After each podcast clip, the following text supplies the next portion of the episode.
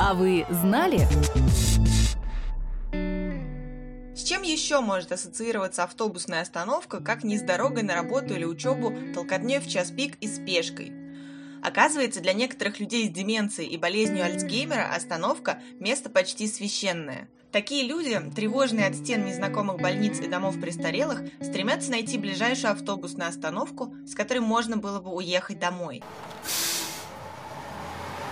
Есть мнение, что во время прогрессирующей болезни пожилые люди очень много думают о прошлом, хотят вернуться в былые времена, в знакомую квартиру и к знакомым людям. И потому часто решаются на побег из дома престарелых или больниц. И в таких случаях велик риск не только заблудиться, уехав непонятно куда, но и пострадать, пока их разыскивают санитары. Для решения этой проблемы в 2006 году работники оздоровительного центра в немецком городке Реймштаде придумали Шайнбус Альте Штеле, или фиктивную автобусную остановку. На русский язык это можно перевести еще и как псевдоостановка или фантомная остановка. В Германии эту идею подхватили во многих городах, среди которых фиктивные остановки есть, например, в Дюссельдорфе, Гамбурге, Дортмуте, Мюнхене и Кёльне. Остановку устанавливают на территории домов престарелых и клиник или рядом с ними, а бывает и в фойе первого этажа. Таким образом, пожилой человек не уйдет далеко, а санитары практически всегда будут знать, где его искать. После того, как такого беглеца находят, он еще долго может отказываться от идеи ожидания автобуса. Тогда медперсонал старается подсесть к нему, поговорить и ненавязчиво убедить вернуться обратно.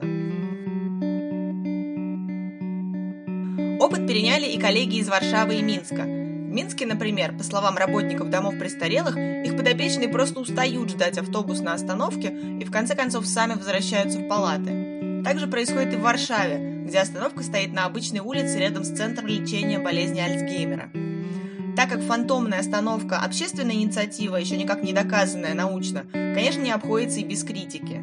Так, в медицинской службе Центрального федерального союза здравоохранения Германии отмечают, что пустое ожидание будет нервировать пожилого человека, в то время как он должен быть окружен заботой и находиться в покое.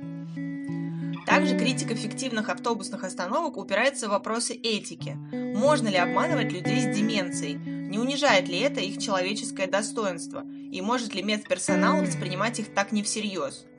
Так или иначе, с 2006 года, когда с псевдоостановками только экспериментировали, этот способ работы с пожилыми людьми закрепился как в Германии, так и в других странах Европы.